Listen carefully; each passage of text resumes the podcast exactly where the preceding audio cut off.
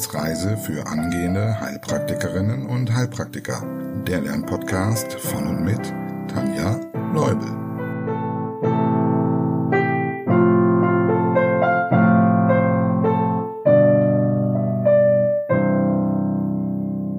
Hallo und herzlich willkommen zu Folge Nummer 70. Wie letztes Mal schon angekündigt, gibt es heute den Teil 2 zum Thema Schizophrenie. Und zwar gibt es heute die Diagnose und auch mögliche Therapien. Ein weiterer Ausschnitt aus der Wissensreise Etappe Psyche. Und ab der nächsten Folge, da haben dann hoffentlich alle März 2023 Coaches die Prüfung bestanden und natürlich auch allen anderen drücke ich die Daumen, die jetzt zur Prüfung gehen. Und dann geht es weiter auf unserer Route zum Thema Atmung. Falls du das Webinar Psyche 1 verpasst hast und es in Gänze sehen möchtest, kannst du gerne mal auf meiner Homepage schauen www.tanjas-naturheilkunde.com. Die Aufzeichnung kann immer noch gebucht werden. Ja, und bevor du gleich den Mitschnitt hörst, erstmal ein Riesendank an die neue Unterstützerin.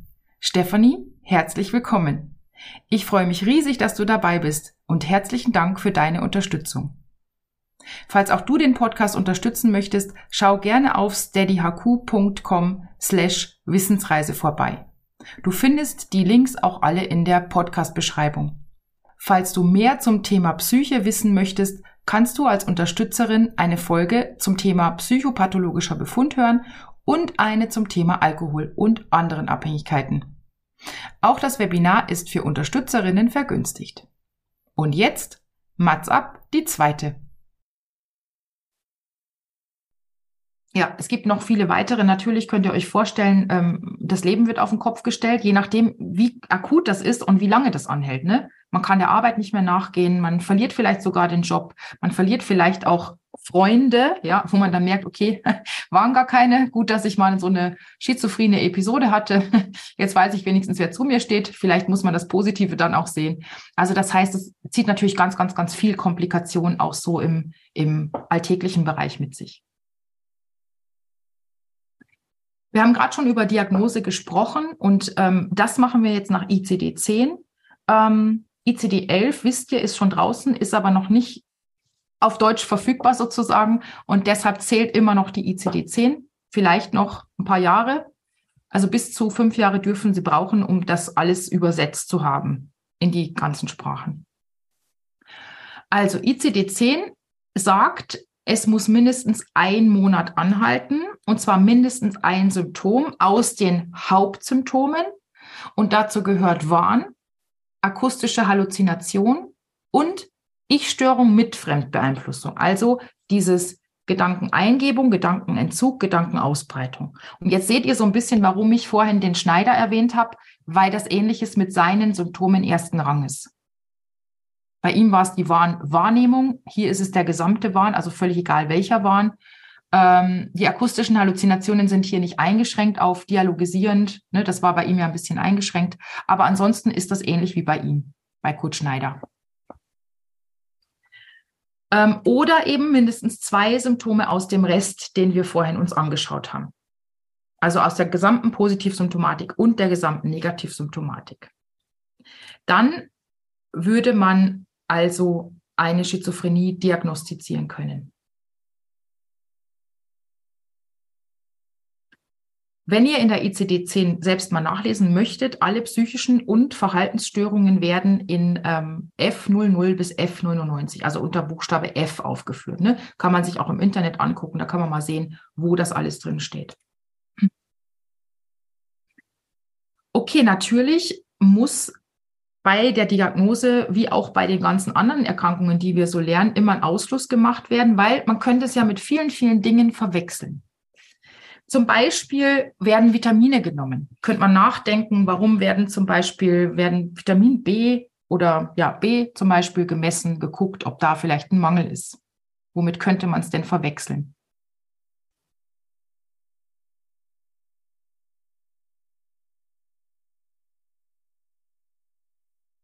Eventuell die Wernicke-Enzephalopathie beim Alkoholiker? Sehr gut, ganz genau. Ne? Genau, Korsakow-Syndrom, Wernicke-Enzephalopathie. Ähm, dann werden äh, Drogenscreenings äh, Screenings gemacht, eine Urindiagnostik, all solche Geschichten.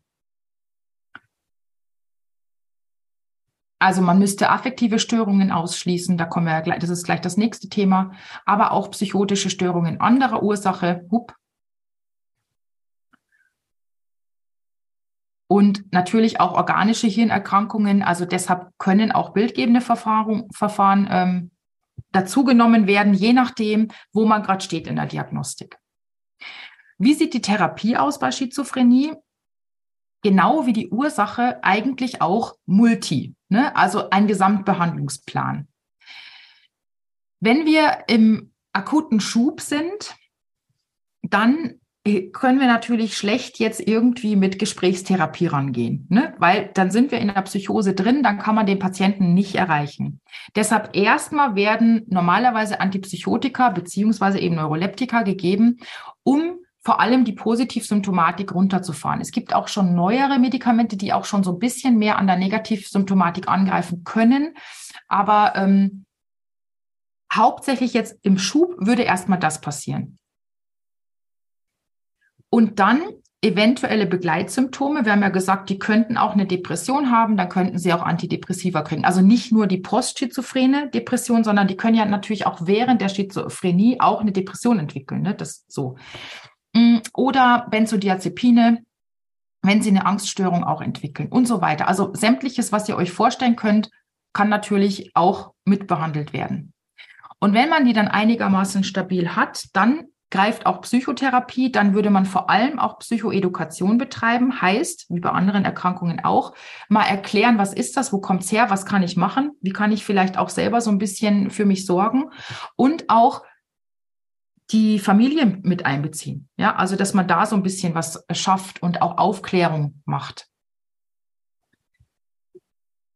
Soziale Wiedereingliederung ist da auch ein Punkt. Also gerade wenn jemand vielleicht raus ist aus dem Leben, ja, wenn es länger andauert, das wären so Dinge, die in der Therapie gemacht werden.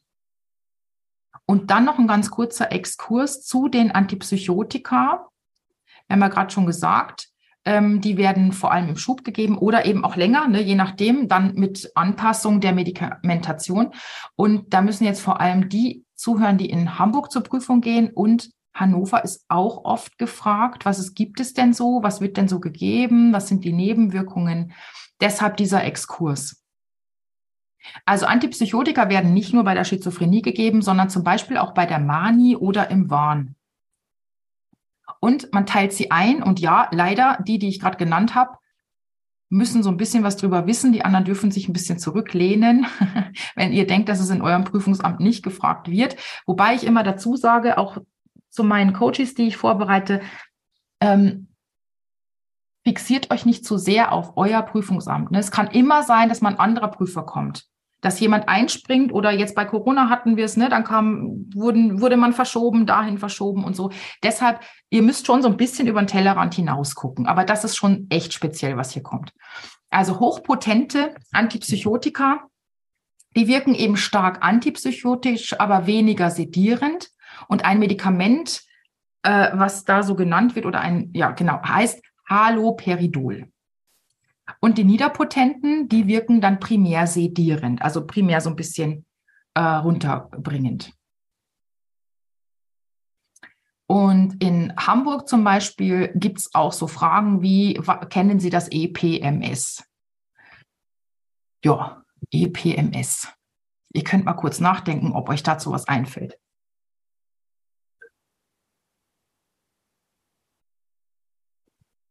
Das extrapyramidal-motorische System? Sehr gut, super, sehr schön. Das kam jetzt auch von der Hamburgerin, sehr gut. ähm, und da ist nämlich wichtig, dass man weiß, die Nebenwirkungen beziehen sich zum Beispiel auf dieses extrapyramidale motorische System.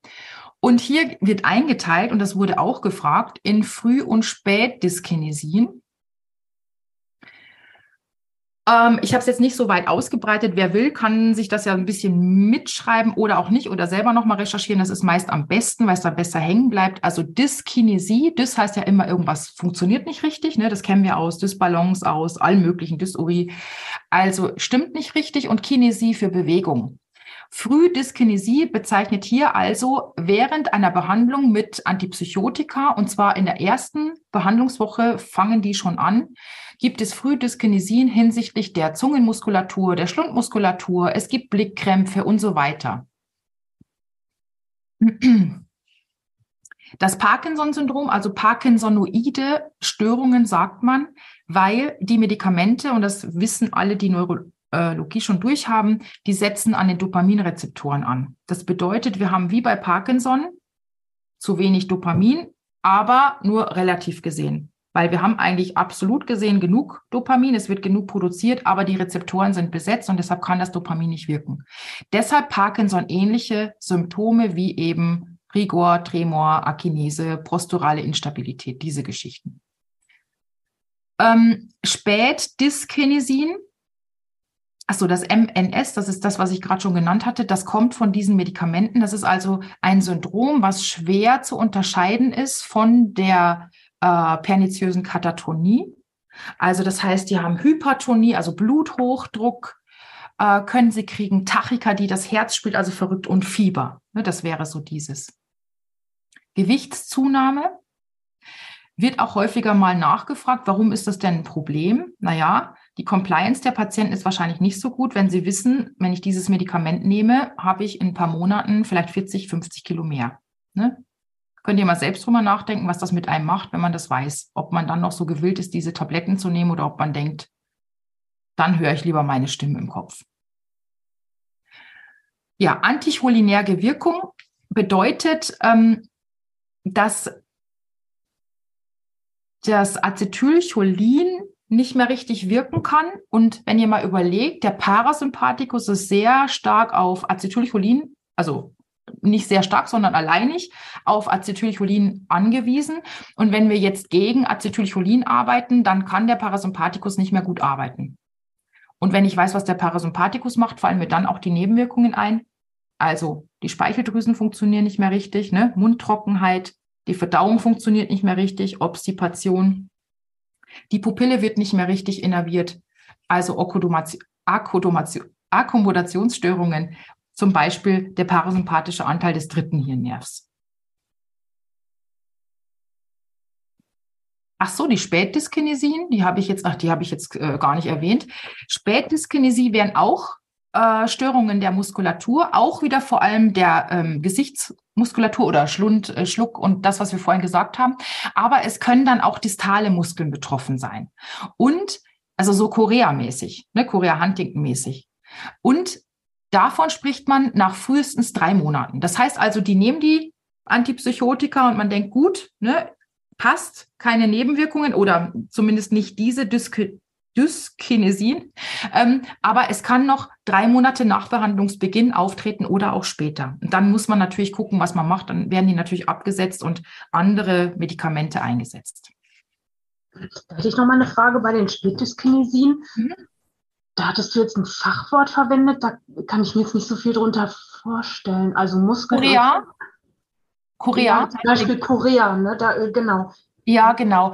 Das wäre jetzt ein Stichwort aus Neurologie. Also Korea Huntington ist eine Erkrankung, die oft so ähm, genetisch bedingt ist oder auch, äh, ja, nennen wir es mal chromosomal, ähm, DNA, keine Ahnung, bin jetzt gerade nicht da ganz tief ne, von den Ursachen her, ja. aber oft eben zum Beispiel familiär bedingt. Und ähm, das ist eine Nervenerkrankung, wo es dann eben irgendwann dazu kommt, dass man nicht mehr Herr seiner Extremitäten zum Beispiel ist. Ja, also nennt sich doch auch Feiztanz. Das ist Chorea minor, der kleine Feiztanz. Genau das wäre beim rheumatischen Fieber. Das ist so die die kleinere Version davon, die haben ja oft so ein Kopfschütteln zum Beispiel, ne? Oder so kleinere Bewegungen. Und Korea ist eher Korea Major, nennt man es auch. Das sind schon so größere Bewegungen. Ne? Also so, okay. so ähnlich könnte jetzt hier dieses äh, Spätdyskinesie-Stadium aussehen. Ah, ich verstehe. Und darf ich auch noch mal fragen, was genau extrapyramidal heißt? Also wo, wo setzt das denn an? Hm, das, das ist Neuro. Also wenn ich, das würde jetzt ganz ja. lange dauern. Extrapyramidales System ergänzt die Pyramidenbahn. Ne, also setzt auch ganz oben an und ist eben auch mit, mitverantwortlich. Also die teilen sich so ein bisschen, das ist ein bisschen schwierig, die auseinanderzuhalten, weil beide auch für die Motorik zuständig sind, der eine mehr, der andere weniger, können auch füreinander einspringen, deshalb ein bisschen schwierig, aber hat eben viel mit Bewegung zu tun, mit Willkür oder un, un, unwillkürlichen Bewegungen. Da müsste man nochmal tiefer reingucken. Aber das müsste man in Neuro machen. Okay? Mhm. Gut. Schauen wir uns noch die Prognose an und da kennt ihr vielleicht so eine Regel, die Dreier- oder Drittelregel. Finde ich ganz angenehm, weil man sich dann so ein bisschen merken kann, wie ist das denn überhaupt? Okay, wir haben jetzt gesagt, ein Prozent der Menschen erleidet in seinem, ihrem Leben einmal eine Schizophrenie, wie auch immer die dann aussieht. Ja, und was passiert dann mit mir? Ja, das ist ja dann die Frage. Also bei einem Drittel der Fälle kommt es zur kompletten Heilung. Also es kann sein, dass man einmal irgendwie so einen psychotischen Schub hat und das war es dann auch. Bei ein Drittel der Fälle kommt es zu Rückfällen, also einen sogenannten episodischen Verlauf. Und ein Drittel, bei dem ist es schwierig, also chronisch progredient. Das heißt, es gibt häufige Episoden und dann auch schwere Residualzustände, also wo auch zwischen den Schüben trotzdem der Zustand schlecht ist. Und das sind dann auch die Fälle, wo wir vorhin gesagt haben, okay, normalerweise ist die Intelligenz nicht gemindert und hier dann schon eher, weil einfach ähm, da ziemlich viel gestört ist, könnte man so nennen. Oder durch den Rückzug, durch diese ganzen Sachen können dann auch wieder ähm, Intelligenz, kann Intelligenz verloren gehen. So. Ähm, so, ein, so ein Rückfall kann es dann auch zum Beispiel bei so einem, ähm, zum Beispiel bei einer OP nach einer Narkose oder so auftreten? Naja, ist jetzt eine super Überlegung. Da man aber nicht weiß, woher die Schizophrenie kommt, ja, da man die Ursachen nicht kennt, kann man jetzt nicht genau sagen, ja.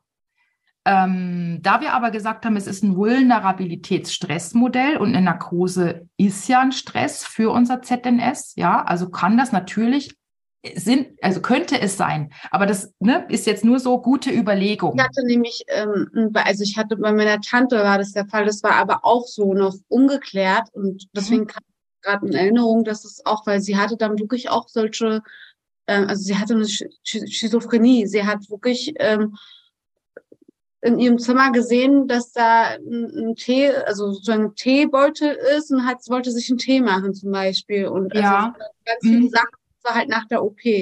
Mhm, genau, aber gerade nach einer OP kenne ich auch, war bei meiner Oma auch, äh, gerade nach einer OP hat man ja auch diesen Zustand des Delirs. Ne? Und das kann auch, ja. es kann dann auch übergehen in so ein, äh, wie soll ich jetzt sagen, chronisch ist blöd, weil irgendwann geht es weg, aber es kann ganz lang dauern. Also bei mir, bei meiner Oma war das auch irgendwie, keine Ahnung, ein Jahr oder so. Da habe ich so gedacht, die gibt es nicht mehr und dann war sie wieder die alte. Ähm, das heißt, du kannst nicht direkt von, ich weiß nicht, ob es diagnostiziert wurde bei euch, du kannst nicht so direkt von Schizophrenie sprechen, sondern wir haben ja vorhin zum Beispiel auch gesagt, optische Halluzinationen hat man auch ganz oft im Delir oder bei Exikose. Aber natürlich kann so eine Narkose wahrscheinlich auch ne, Dinge auslösen. Gerade ja. wenn man prädestiniert ist. Natürlich. Nee, das wurde nicht, aber es hat sich, die Symptomatik ist halt so gerade gleich, weil sie hat auch nach draußen nach rausgeguckt, auf, dem Fenster hat gesagt, na, da sind irgendwie Polizisten und Tiere und so. Mhm, genau. Ja, Tiere, Tiere ist da ganz häufig in so einem, in so einem nach, nach einer OP, wenn mhm. das nicht gut vertragen wird. Gerade wenn deine Tante vielleicht auch nicht mehr so, ich nenne es jetzt mal die jüngste war. Naja. Ja. So alt. Aber gut, okay. Okay. Gut, vielen Dank. Ähm, und prognostisch ungünstig, nochmal zur Wiederholung, ähm, wenn es ein schleichender Krankheitsbeginn ist, ne, hatten wir auch bei der Hebephrenen, dass man das auch nicht so erkennt. Wenn die Negativsymptomatik überwiegt, dann ist es auch oft so schleichend. Ja, dann ist das erstmal okay, erstmal ein bisschen Sprachverarmung, ein bisschen sozialer Rückzug, immer mehr, immer mehr. Das ist ungünstig. Männlich ist ein ungünstiges äh, prognostisches Kriterium und auch Cannabiskonsum. So, ich hoffe, Schizophrenie ist jetzt nicht mehr so ein Wirrwarr für dich und du konntest einiges zu dieser häufigen Erkrankung mitnehmen. Schreib mir gerne bei Fragen oder auch, wie dir der Ausflug in die Psyche gefallen hat. Und jetzt an dieser Stelle nochmal allen, die bald Prüfung haben, toi toi toi, ganz viel Erfolg und nette Prüfer. Also, bis zur nächsten Folge. Tschüss!